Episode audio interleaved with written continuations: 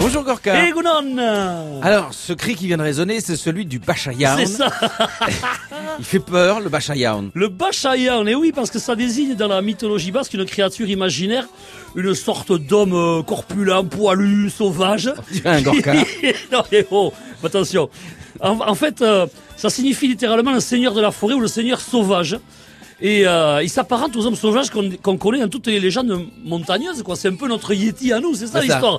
C'est un peu lui. Alors qu'il y a toujours, eh bien, toujours ce qui l'entoure, c'est plutôt un gé- Un coup c'est un géant, un coup c'est un lutin qui pénètre dans les maisons, dans les, ber- dans les bergeries, sans que les humains, les humains n'osent intervenir auprès de lui. Oh, il y a une espèce de crainte et de respect par rapport à lui dans tous les contes qu'on peut entendre. Alors il a les cheveux qui vont jusqu'aux genoux, il est très agile, il a la force d'un ours, voyez. Mais en même temps, c'est un génie euh, rural qui est considéré comme un protecteur des troupeaux.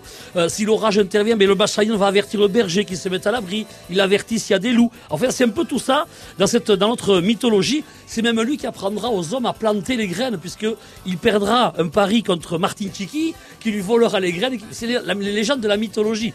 Alors on en parle aujourd'hui parce qu'il y a un, groupe extraordinaire qui avait fait un album qui s'appelait Saldi Bobo. Le groupe, c'est Saldi Bobo qui avait fait cet album sur Bachayaoun.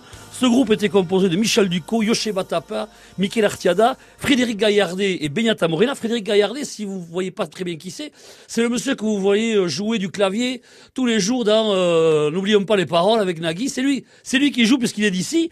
Et donc ce groupe a fait une pièce- espèce de révolution musicale en 92 et quand il sort cet album, c'est euh, des inspirations du monde entier brassées par la culture basque et qui nous ressort aujourd'hui ce Bassajaun qui est un morceau extraordinaire et un groupe formidable.